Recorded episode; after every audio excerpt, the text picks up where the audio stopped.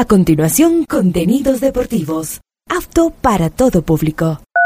Este programa de información y comentarios deportivos conduce John Lester A esta hora, Ondas Cañaris, su radio universitaria católica, presenta Onda Deportiva, con toda la información local, nacional e internacional de los deportes.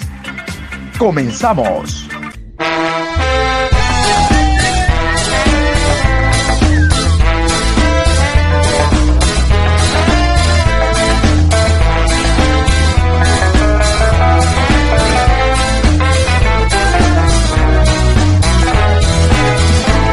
Ahora vamos a bailar para cambiar esta suerte. Si sabemos gambetear para ausentar la muerte.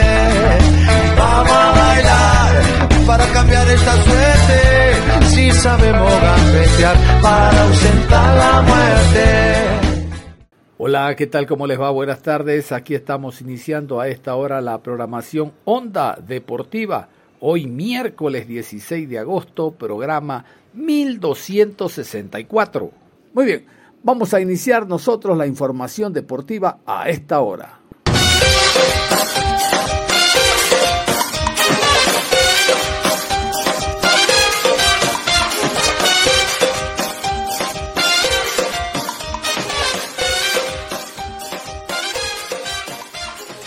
Y vamos dentro de lo que significa... A ver, así está la alineación de la fecha anterior, la alineación ideal. Los mejores en cada uno de sus puestos son los siguientes. En el arco, Javier Burray, Barcelona. Defensas, Mercado de Gualaceo, Goitea de Delfín, Grillo, Universidad Católica y Nazareno, el Nacional.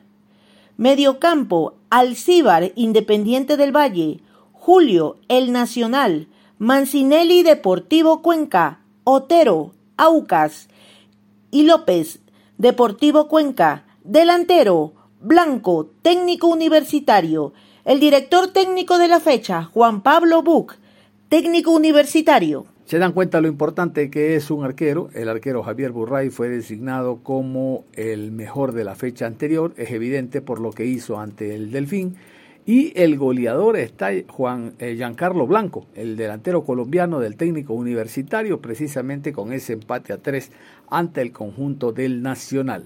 Por la forma como se empata, han creído que eh, la designación de Juan Pablo Bucha, el técnico colombiano del técnico universitario, es el mejor de la fecha. Bueno, y de ahí prácticamente son los jugadores que habitualmente vienen destacando en la semana. No hay jugadores del MLE. Hace rato que el MLE anda en horas bajas y no hay, por lo menos en lo individual, un jugador que destaque. Vamos a meternos a continuación con Vámonos nosotros a continuación con los árbitros horarios, el VAR y todo lo relacionado a esta tercera fecha de la Liga Pro que se inicia el día de hoy. Las autoridades designadas por Liga Pro. Miércoles 16 de agosto, 16 horas con 30, Ciudad de Ambato, Estadio Indoamérica Bellavista, Mushurruna Sporting Club versus Guayaquil City Football Club. Árbitro central, Alex Cajas, asistente 1, Denis Guerrero, asistente 2, José Luis Quirós, cuarto árbitro, Jordan Montesé, asesor de árbitro, Santiago Vallejo, en el bar, Luis Quirós, asistente de bar, Diego Lara, encargado de la calidad, Sandra Zambrano. A las 19 horas, Ciudad de Machala, Estadio 9 de Mayo, Orense Sporting Club recibe a Gualaceo Sporting Club. Juez central Augusto Aragón. Línea 1 Ricardo Baren. Asistente 2 Juan Cruz. Cuarto árbitro Gorky Araujo. Asesor de árbitros Marco Correa. En el bar Jefferson Macías. A bar Susana Corella. Encargado de la calidad Sandro Vera. Jueves 17 de agosto, 14 horas, Ciudad de Loja, Estadio Reina del Cisne. Libertad Fútbol Club se enfrenta a Delfín Sporting Club. Árbitro central, Robert Cabrera. Línea 1, Luis García. Asistente 2, Darío Morán. Cuarto árbitro, Wellington Arauz. Asesor de árbitros, Lorenzo Ortiz. En el bar, Franklin Congo. Asistente de bar, Cristian Lescano. Encargado de la calidad, Wilson Ávila. 16 horas con 30. Ciudad de Quito, Estadio Olímpico Atahualpa. Club Universidad Católica se mide ante Sociedad Deportiva Aucas. Árbitro central Jaime Sánchez. Asistente 1 Byron Romero. Línea 2 Luis González. Cuarto árbitro Rodi Zambrano. Asesor de árbitros Adán Ruiz. En el bar Diego Lara. Asistente de bar Edison Vázquez. Encargado de la calidad Ramón Romero. 19 horas. Continuamos el día jueves. Ciudad de Ambato, Estadio Indoamérica Bellavista. Club Técnico Universitario versus Club Sport Emelec. Juez central, Brian Loaiza. Asistente 1, Andrés Tola. Asistente 2, Alexis Acosta. Cuarto árbitro, Gerson Zambrano. Asesor de árbitros, Juan Corozo. En el bar, Luis Eduardo Quirós. Asistente de bar, Verónica Huachambo. Encargado de la calidad, Carlos Buitrón. Viernes 18 de agosto, 15 horas, Ciudad de Quito, Estadio Olímpico Atahualpa, Cumbayá Fútbol Club versus Club Deportivo Cuenca. Árbitro central Mario Romero. Asistente 1 David Bacasela. Asistente 2 Eddie Rivera. Cuarto árbitro Eric Ruiz. Asesor de árbitros Carlos Herrera. En el bar Brian Loaiza, asistente de bar, Carlos Vallas, encargado de la calidad, Clever Freire. 17 horas con 30, Ciudad de Quito, Estadio Rodrigo Paz Delgado, Liga Deportiva Universitaria versus Club Deportivo El Nacional. Árbitro central Guillermo Guerrero, asistente 1 Adrián Lescano, asistente 2 Mauricio Lozada, cuarto árbitro Russell Terán, asesor de árbitros Carlos Vera, en el bar Kevin Pazmiño, asistente de bar Juan Aguiar, encargado de la calidad José Lara. A las 20 horas del día viernes 18 de agosto en la ciudad de Guayaquil, Estadio Banco Pichincha, Barcelona Sporting Club versus Club Independiente del Valle. Árbitro central, Gabriel González. Asistente 1, Dani Ávila. Asistente 2, Edwin Bravo. Cuarto árbitro, Osvaldo Contreras. Asesor de árbitros, Robinson Galarza. En el bar, Jefferson Macías. Asistente de bar, Cristian Lescano. Encargado de la calidad, José Luis Espinel. El Deportivo Cuenca tendrá que jugar esta semana visitante ante el equipo del Cumbaya, allá en el Estadio Olímpico Atahualpa. No es un partido fácil para nada, dos equipos de altura, Cumbaya que también tiene sus refuerzos, intentará sumar ya tres y salir de los últimos lugares para Cumbaya, como lo dijo en su momento su técnico, llegar a un torneo internacional Copa Sudamericana estaría más que satisfecho. Pero vamos a centrarnos en el Deportivo Cuenca, porque el día de ayer en Victoria del Portete dio eh, notas, atendió a la prensa, el equipo en general. Y aquí está, Rodrigo Melo, volante de corte argentino. Ojalá Rodrigo Melo sea el jugador que hace algunas eh, fechas demostró que estaba para cosas realmente importantes. Ha bajado un tanto su rendimiento, pero lo cierto es que escuchamos al argentino hablando del el momento actual del Deportivo Cuenca y de este partido ante el Cumbayá. Buenos días, Rodrigo, y a los colegas también presentes. Eh, Rodrigo, personalmente, ¿qué balance han hecho tras la victoria eh, sobre Libertad del pasado sábado por 2 a 1? Buenos días. La verdad que fue muy bueno lo que se hizo.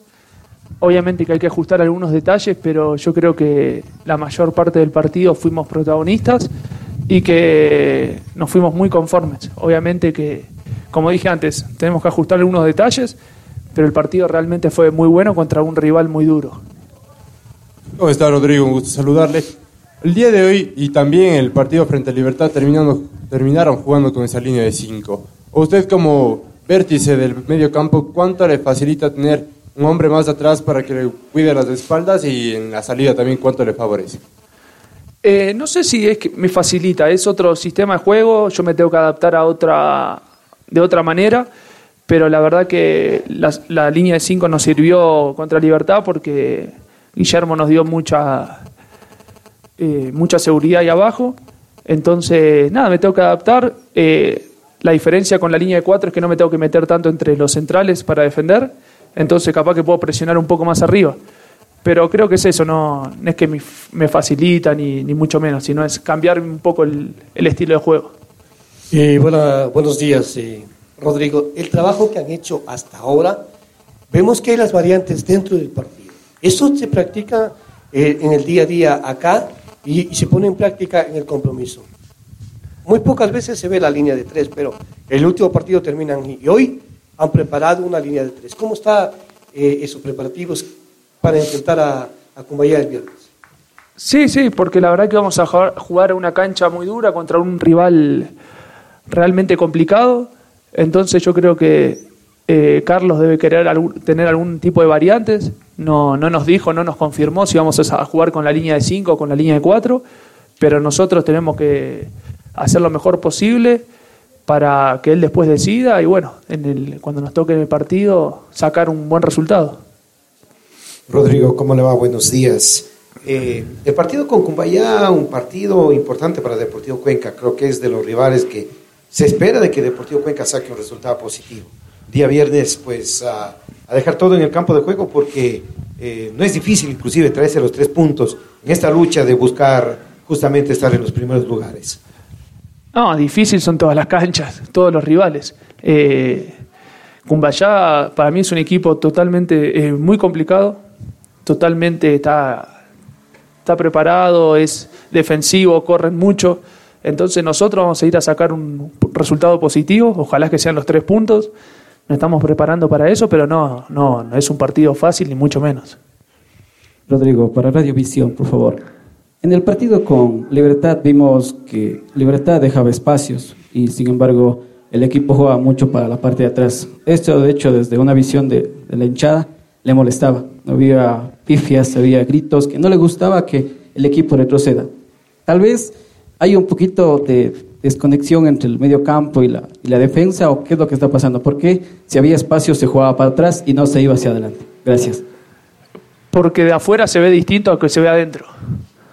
Eh, vos lo estás viendo de acá y, en la cancha se ve de otra manera. Entonces, si nosotros estábamos jugando para atrás, era porque no encontrábamos los espacios para adelante, capaz o no lo veíamos por algo, un déficit de nosotros. Pero no es que jugamos para atrás todos los, todos los tiros y había un montón de, de veces que podíamos jugar para adelante. Entonces, nosotros no podemos jugar eh, a lo que lleva la, la, hinchada, ¿no? La gente. Nosotros tenemos que jugar el partido, estar equilibrado mentalmente y si nosotros eh, notamos en la cancha que tenemos que dar un pase para atrás, lo vamos a dar. Porque en el fútbol no se puede ir todo el tiempo para adelante. No se puede. Obviamente que si uno ve equipos de Europa y sí van para adelante, no, no, pero fíjate después cómo la tienen la pelota. Entonces, obviamente que son distintas visiones. Eh, buenos días, Rodrigo. Eh, Rodrigo, eh, ¿cómo te sentiste más cómodo jugando con la línea de 5, con la línea de 4? Es que con la línea de 5 jugaste un poco más en la zona ofensiva y se te un poco más libre al momento de crear juego. Claro, porque es lo que dije antes, al, al hecho de tener cinco, cinco defensores, te da la posibilidad de, de, jugar un poco más adelantado y de no meterte tanto entre los centrales, porque ya ellos ya son tres. Entonces eso te libera un poco. Pero la verdad que me gustan de las dos maneras, no, no tengo problema. Obviamente que lo tengo que trabajar y hacer después lo mejor posible. Rodrigo, en el tema del de rival de turno, eh, muchas veces se dice un equipo liviano, un equipo fácil, pero si vemos a Cumbayá, siempre complicó y son de los equipos que hace un gol y se encierra bien atrás y difícilmente empatarlo. Pero en el presupuesto que ustedes muchas veces hacen, ¿creen que es posible sumar de a tres? Porque el Cuenca, para buscar un torneo internacional, hay que buscar puntos afuera. Sí, sí, tal cual. Cumbayá, como dije antes, es un equipo complicadísimo. Eh, se cierra muy bien, corren todos, son duros. Entonces, por eso nosotros lo vamos con, mucho respeto, pero siempre vamos a jugar a intentar llevarnos tres puntos. Obviamente que a veces se puede, a veces no. El semestre pasado sacamos nada más tres puntos de afuera, Pero bueno, eso queremos cambiar esta imagen este, este semestre. Tenemos que ir y empezar a sacar puntos de afuera. De local ya demostramos que somos fuertes, pero si queremos aspirar a una Copa Internacional tenemos que sacar resultados tanto de local como de visitante. Ahí estaba Rodrigo Melo. Vamos con otro jugador. De seguro va a tener mayores opciones de actuar después de la salida de Bruno Duarte, lo de Guillermo Frata, que ha llegado en reemplazo de Duarte. Veremos si en algún momento aplica la línea de tres el técnico Isquia con Recalde Frata y el jugador Ronnie Biojo. Particularmente le tengo mucho temor a Biojo. Usted no sabe cuándo le sacan una amarilla que rápidamente se convierte en roja, cuándo le hace un penal. Es un jugador bastante desordenado.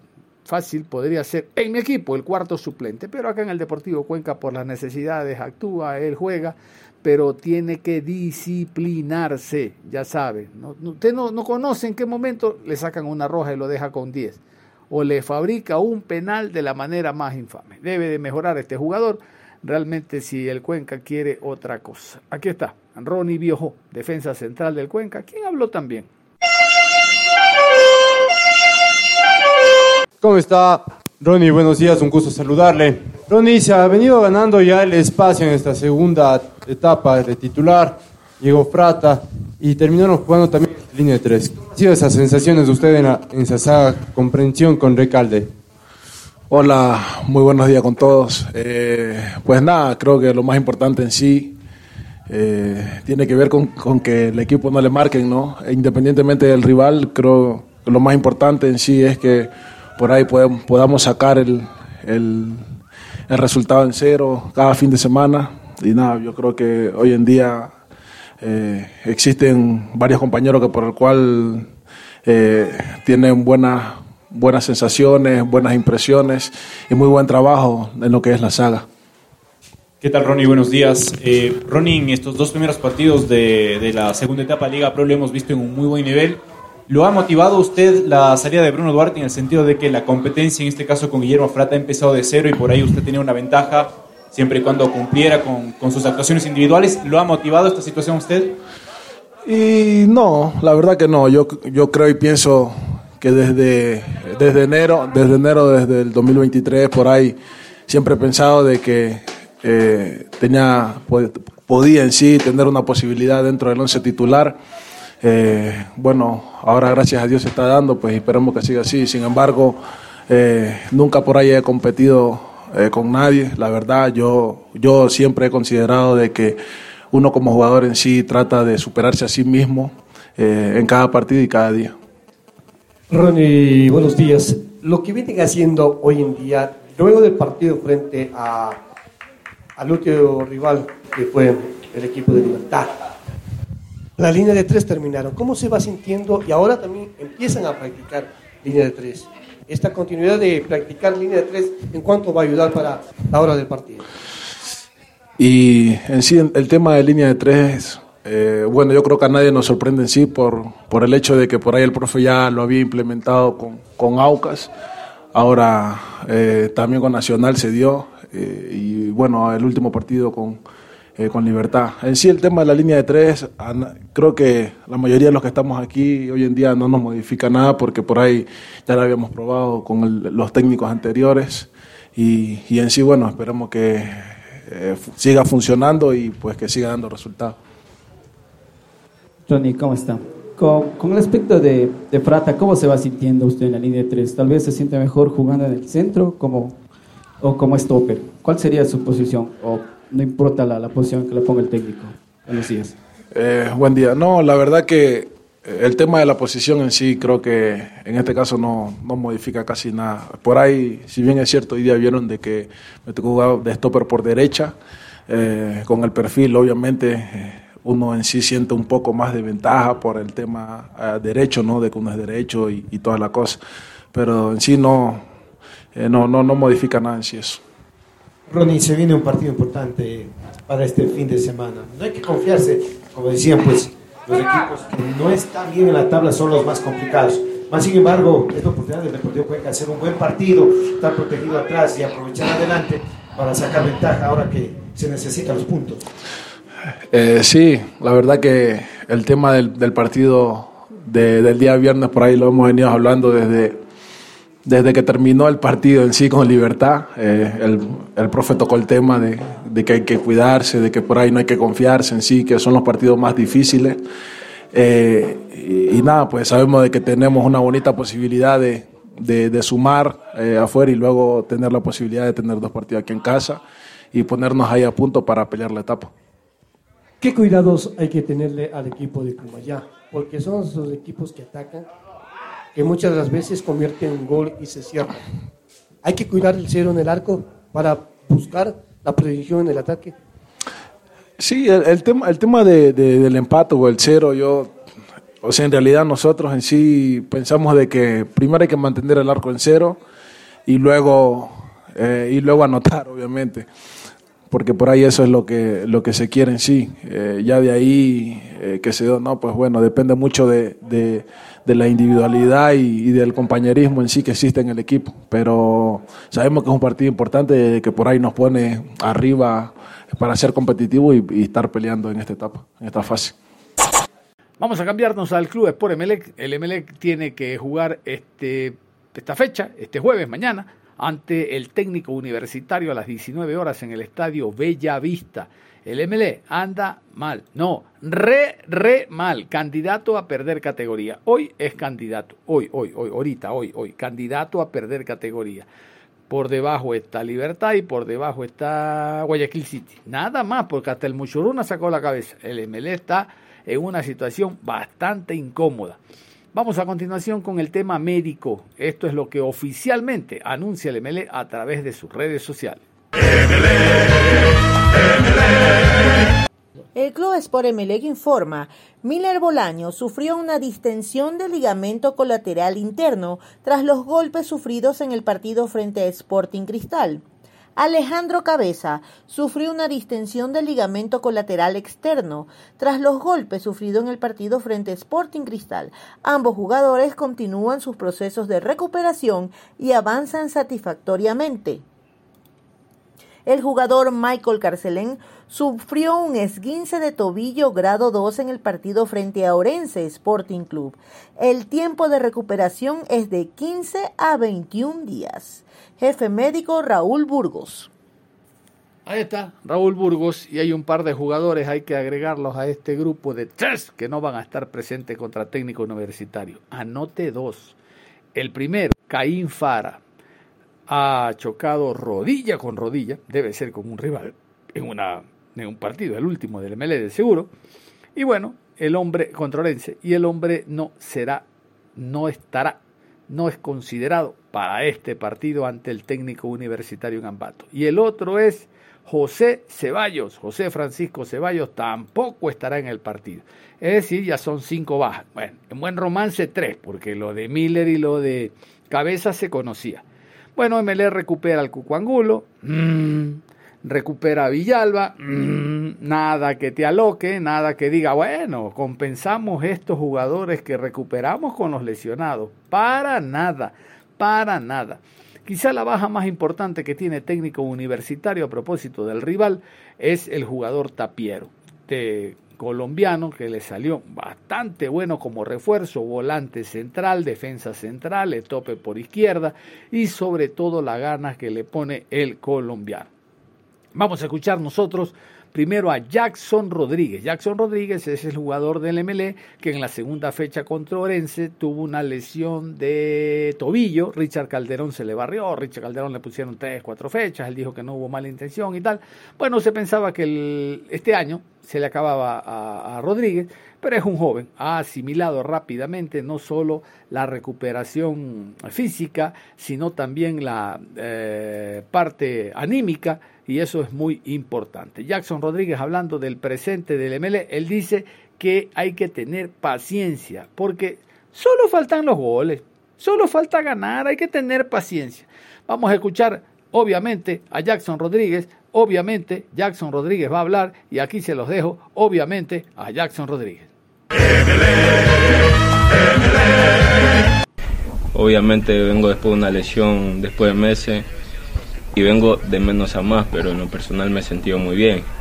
En cuanto al equipo en general, eh, pues estamos bien, obviamente estamos intentando revertir la situación, que obviamente sé que, no es buena, pero el equipo está trabajando muy bien y estamos enfocados en sacar esto adelante. Todo, obviamente, cuando por ahí no se gana, eh, hay muchos rumores y todas las cosas, pero no, el, o sea, el equipo está bien, lo único que nos falta encontrar el gol.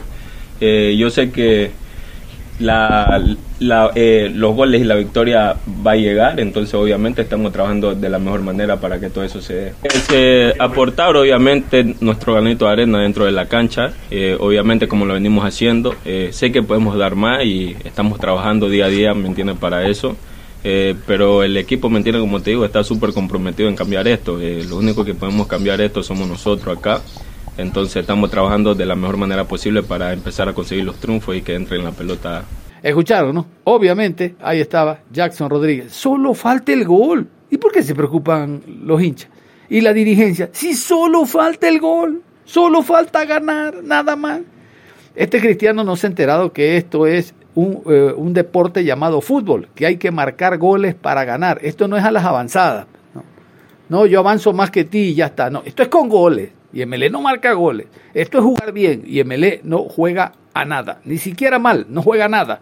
Porque para que juegue mal tú dices, no, bueno, hay que cambiar a este jugador acá, adelantar las líneas, hacer un pressing ofensivo. Ah, no, no, MLE no juega nada. Entonces, ¿cómo tú le cambias la imagen a un equipo que es nada en el terreno de juego? MLE es nada. Coincidimos entonces. MLE es nada al momento. Habrá que levantar este jueves y no nos vayamos a contentar, digo, los hinchas del MLE con un empatecito y empatamos. MLE necesita ganar, necesita sumar de a tres. Ha tenido la suerte de que ni Libertad ni el Guayaquil City han ganado en sus dos primeras presentaciones. De hecho, el rival directo del MLE, Libertad, en la primera fecha apenas empató y feliz estaba el presidente. ¿Sabe qué? Mejor vamos a ir a la pausa y al regresar Vamos a hablar de la selección venezolana, cómo se prepara para el próximo Mundial en Indonesia, la selección sub-17, donde también estamos nosotros. La pausa y regresamos. Onda Deportiva. Regresamos con Onda Deportiva.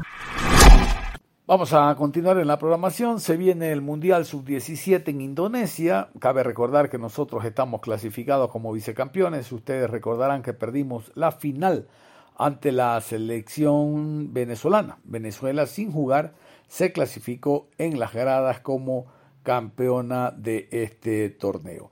Su director técnico Ricardo Baliño ha hablado en torno a lo que significa la preparación para el Mundial de las expectativas que se tiene, de la serie de partidos amistosos que ha hablado con la Federación Venezolana que le busquen, precisamente para llegar con un nivel deseado. Recuerden que de estas categorías eh, sub-17, sobre todo, se nutren los clubes, los distintos clubes a nivel mundial.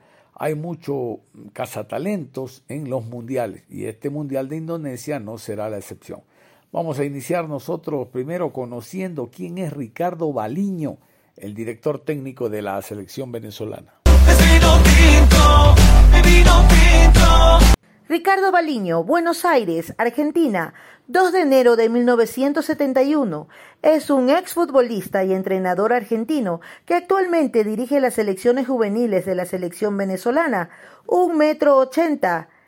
Su, su debut en el fútbol fue en el año 2011 como entrenador. Su trayectoria como futbolista inició al trabajar con Gabriel Orlando Rodríguez en las inferiores de San Lorenzo de Almagro. Pasó al Club de Fútbol Mérida, luego a Lobos Guap, Puebla, Celaya y Zacatepec, en México. El Club Tijuana y Morelia. También jugó en la selección Venezuela. El 30 de mayo de 2022 fue confirmado como el nuevo DT del Club Tijuana para el torneo de apertura 2022. Su trayectoria Club Mérida en el mayo 2014, Lobos WAP, abril 2016. En Puebla, enero 2017, Club Celaya, julio 2018. Zacatepec, junio 2020. Atlético Morelia, junio 2022. Club Tijuana, febrero 2023.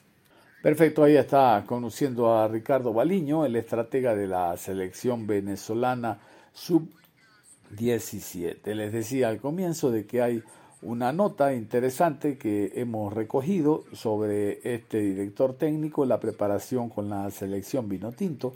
Hace algunos años ya era costumbre de que Venezuela no solo llegara a los mundiales, sino que eh, participara de manera muy interesante. Recordemos que con Dudamel llegó a jugar la final de un sub-20, mundial sub-20. Claro que ya muchos de esos jugadores forman parte de algunos clubes a nivel internacional. Aquí está Ricardo Baliño y lo que expresa en torno a la preparación de la selección sub-17 de Venezuela, campeón de la categoría en el sudamericano desarrollado en Ecuador y de su preparación mundial de Indonesia. Nosotros dentro de la planificación que teníamos previo, sabíamos que íbamos a hacer, íbamos a dividirlo por etapas.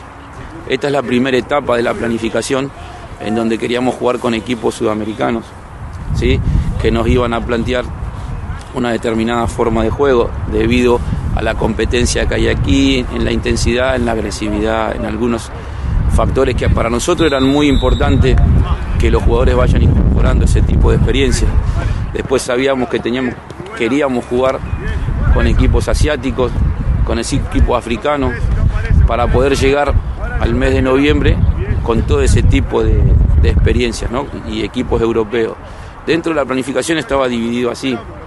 Entonces creo que esta primera parte eh, eh, para nosotros es muy buena porque más allá del plantel base que nosotros ya traíamos del sudamericano, incorporamos algunos jugadores que le veníamos dando seguimiento y que nos han dejado una, una muy buena impresión. Eso genera, eso genera una competencia interna entre ellos mismos, sana, ¿no? Para poder ganarse un lugar. Y eso automáticamente eleva el rendimiento colectivo que nosotros pretendemos. Eh, somos claros a veces en el mensaje, en la línea que nos baja el técnico de la selección mayor, Fernando Batista. Nosotros, eh, cuando comienza el entrenamiento, la exigencia es máxima. La exigencia es máxima la intensidad que nosotros queremos que se juegue el día del partido no se consigue de un día para el otro, se consigue en el día a día dentro del campo de juego, en cada entrenamiento. Eh, finalizado el entrenamiento, nosotros somos formadores. Nosotros tenemos que estar pendientes de los estudios de cada uno, de la familia de cada uno, de la problemática que tiene cada uno. y hemos generado un vínculo de, cariño, porque no puedo mentir, uno se encariña. Tuve como tres meses y medio sin verlo y cuando los volví a ver en, Caracas, que partíamos para Margarita, tenía una sensación de alegría porque uno se encariña, uno se... Y, y eso se transmite en el día a día. Nosotros tenemos que acompañar, creo que, creo que tenemos una camada muy buena de futbolistas en esta sub-17. El deseo mío, el deseo mío eh, a largo plazo es que Fernando pueda utilizar a muchos de ellos en un futuro y que podamos nosotros, desde el lugar que nos toca, ir acompañando ese, ese proceso, que no quede en el camino, que no quede trunco, que, las situaciones adversas que a veces te presenta el fútbol no hagan que esta camada, que a mi criterio, esto es a, título personal, eh, es muy buena, eh, puedan triunfar la mayor cantidad posible. La selección mayor ha abierto la puerta a todos los entrenamientos y es una línea que viene desde ahí arriba, que, porque la realidad indica que en el fútbol no hay nada que esconder. Mm. Obviamente no les vamos a mostrar un trabajo táctico para sorprender a un rival. Hay cosas que son más que obvias que no hace falta que uno las aclare. Pero fuera de eso, fuera de eso, no hay secretos. El fútbol no hay tanto secreto, no hay tanto misterio, no hay tanta, no hay tanta histeria. Y, está bueno porque a veces, generalmente, si uno no viene y mira, a veces hay muchas fantasías que andan dando vuelta por ahí y que no son reales y ustedes viniendo pueden comprobar la realidad del, trabajo. Después, esto no, esto no es para generar opinión, cada uno de ustedes tiene la opinión que ustedes tienen que tener y no queremos que, generar opinión, sino no hay nada, es una línea que viene desde la selección mayor, desde el técnico, desde el, coordinador de juveniles, Palandela, y yo no tengo ningún problema. Más que nada la, inserción no es tanto al grupo, porque la verdad que es un grupo de chicos maravillosos, es insertarlo en un modelo de juego. La selección ya tiene una forma de jugar, un modelo de juego, entonces hay que insertarlo. Si este equipo va a tener, va a sostener una presión alta, entonces tiene que trabajar para poder sostener esa presión alta. Si no, al segundo pase eh, se para y, y quedan nueve fuera de sistema. Entonces, insertarlo en el modelo de juego y verlo en la competencia de partido. Cuando digo que realmente me llevé una grata impresión es porque ya hemos jugado dos partidos y más allá del resultado, que no, no venimos a analizar un resultado, sino un funcionamiento colectivo, me, me gustó mucho cómo jugó el equipo los dos partidos, me gustó mucho la intensidad con la que jugó los dos partidos y los que hemos traído para ir viendo han estado a la altura. Entonces, eso genera lo que comentaba en un principio, ¿no? Una competencia interna. Tenemos, trajimos dos jugadores por posición. Menos en el arco que trajimos tres. Después trajimos dos jugadores por posición. Y que se genere esa competencia por ver quién está mejor, ¿no? Para que nosotros nos la pongan difícil también a la hora de tomar una decisión. Eh, el que diga que, que en Venezuela no hay buenos jugadores, yo, yo, yo me siento en una mesa y lo debato. Yo no soy el dueño de la verdad. Aquí hay muy buenos jugadores. Tenemos que llevarlo a una competencia alta. Para poder llevar una competencia alta hay muchos factores, porque tienen talento. Tenemos jugadores con talento. Le tenemos que agregar intensidad, le tenemos que agregar orden táctico, le tenemos que agregar una agresividad distinta. ¿Por qué? Porque nosotros después salimos a competir con los mejores del, del continente. Tenemos que estar preparados. Nosotros no, no, no, no. Siempre le decimos nosotros los jugadores, a veces parece una frase hecha. Nosotros no nos conformamos con ir a competir. Nosotros estamos tratando de que los jugadores entiendan que nosotros podemos jugar con el que tengamos enfrente, con las herramientas. Como les digo, tenemos jugadores de mucho talento y combinamos, combinamos jugadores de talento con jugadores que son que entendieron tácticamente determinados sistemas de juego que lo ayudan dentro del mismo partido a resolver situaciones y creo que eso nos hace un equipo en formación, en crecimiento. Si ustedes me preguntan a mí, desde el primer día que me tocó eh, tomar este equipo a hoy, lo que más me deja tranquilo es que noto una evolución en todos los jugadores. Entonces, para uno como entrenador, esa es la mejor pauta que te da. Bueno, el camino a seguir es este. Entonces, eso te genera una tranquilidad. Ahora, no nos podemos conformar, porque todavía no sabemos cuál es el techo. Entonces, a partir de ahí, tenemos que seguir trabajando, trabajando, insistiendo. Y, y el traer jugadores de otros seguimientos hace que, que el que está no pueda relajarse, no pueda pensar que, ah, yo ya tengo el número pintado aquí en la espalda, ¿no? Entonces, creo que, creo que, que va un poco por ahí, ¿no? En, en- en- en generar esa conciencia en, en los futbolistas, en estos sub-15, en los sub-17, en los sub-20, en los sub-23, ir generando lo que les comentaba, una línea de trabajo que viene desde el entrenador de la selección mayor. Con Osvaldo había convivido en Francia, mientras estuvimos en el, en el torneo de Toulon, habíamos platicado mucho de fútbol. Creo que es una gran incorporación. ¿Por qué? Porque él le puede dar a, todos estos jugadores ¿sí? el sentimiento de pertenencia, el sentimiento que tienen que tener de pertenencia, que yo sí se los puedo decir, yo sí se los puedo inculcar, pero ellos nacieron, se desarrollaron viendo Osvaldo. Entonces, creo que es muy importante, más allá de los conocimientos futbolísticos, de que es un entrenador súper preparado y creo que nos va a aportar mucho a los chavos, a nosotros. Nosotros en divisiones juveniles armamos grupos de trabajo. Marcelo, yo, Osvaldo, estamos todo el día juntos intercambiando, ayudándonos. En los partidos de Marcelo estamos nosotros, él está con nosotros. Armamos un grupo de trabajo que lo coordina Cristian Palandela. Y sobre eso trabajamos todos en, relación de un beneficio en común, que es la selección de Venezuela. Cada caso tiene, cada caso es distinto. Nosotros estamos viendo a Ibarra. A Ibarra fuimos a verlo a Washington al evento de la MLS Next Pro. Y Ibarra tiene papá venezolano que por una cuestión laboral tuvo que salir del país muy chico. Y la verdad no estaban en el radar y fuimos en el mes de mayo a un evento de la MLS Next Pro y lo vimos en Washington y le vimos buenas cualidades. Bueno, hay que traerlo y, así y así como todo.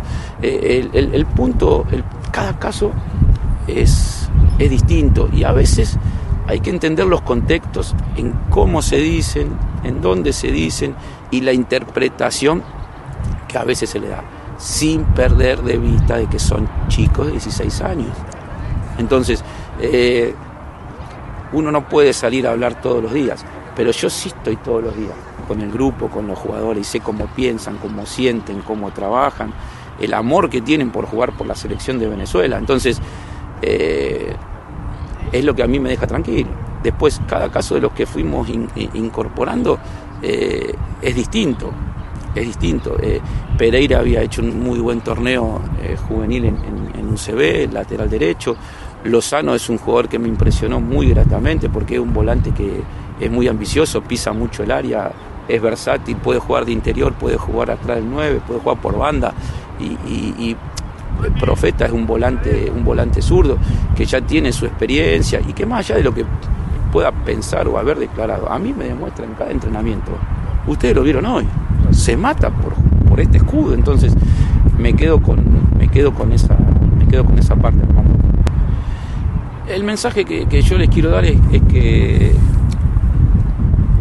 a veces los sueños, a veces los sueños parecen lejanos, a veces los sueños parecen utópicos, ¿viste? Y a veces los sueños hacen realidad. Entonces hay que creer.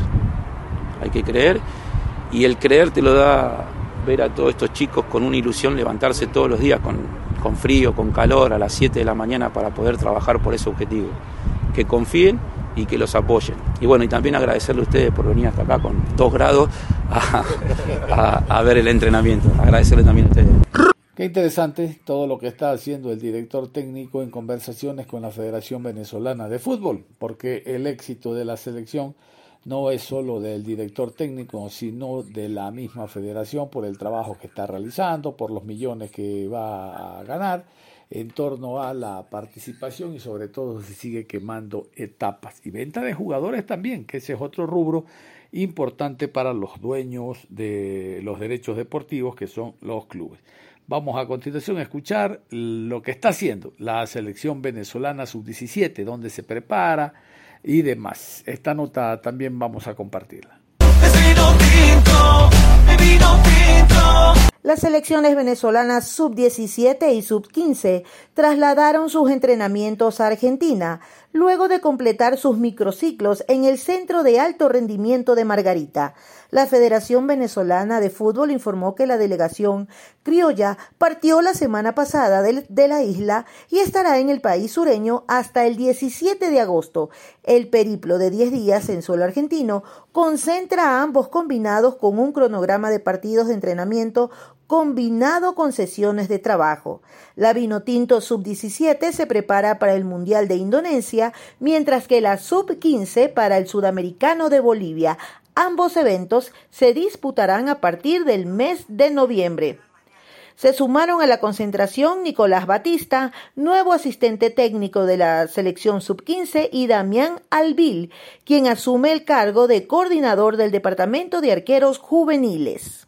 Y vamos a continuación con la campaña de la selección venezolana para llegar al Mundial de Indonesia. A los tiempos, les decía, llega a Venezuela a participar en un Mundial en categorías menores. Claro que es asignatura pendiente en categoría mayor junto a Bolivia. No, Bolivia sí.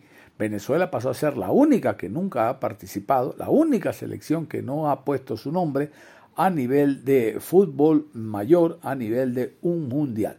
Pero vamos haciendo el repaso de esta selección sub-17 que, reitero, en el suramericano en Ecuador se clasificó para el Mundial de Indonesia. Venezuela fue la cuarta selección que clasificó al Mundial de la categoría. Del otro lado, Brasil y Ecuador se posicionan también en la cima de la fase final tras sus victorias en la jornada de la Conmebol.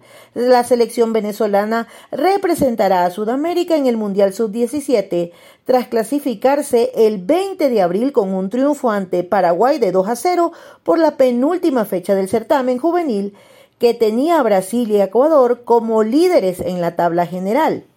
La selección y la Tri, ambos con 10 puntos, definirían al campeón el, el domingo 23, pero las cosas no salieron así. La selección de Venezuela se clasificó por segunda vez en su historia al Mundial Sub-17 al vencer 2 por 0 a Paraguay en la cuarta jornada del hexagonal final de la Conmebol Sub-17 que se jugó en nuestro país. La Vinotinto definió en el segundo tiempo un partido muy igualado y parejo ante Paraguay y con momentos de ida y vuelta donde se impuso al acierto dentro del área de los jugadores venezolanos. Un contragolpe por banda izquierda a los 70 minutos sirvió para que David Martínez recibiese el balón libre de marca e hiciera el primer gol con un sensacional remate al primer toque. Maiken González cerró el partido a los 85 con uno de los goles del torneo después de un derechazo que besó el palo izquierdo de la portería de Paraguay para ingresar al arco. Números del partido. Venezuela no perdió en sus dos últimos partidos ante Paraguay en la Comebol Sub-17. Uno vencido y uno empatado. Marca que no conseguía este ante este rival desde la edición del 2013, con un vencido y uno empatado. Venezuela consiguió triunfos consecutivos en la Comebol Sub-17 ante Chile y Paraguay por primera vez desde al menos el año 2009. Pese a la derrota, Paraguay sostiene un balance positivo histórico ante Venezuela desde el año 2011 con tres vencidos, tres empatados y dos derrotas.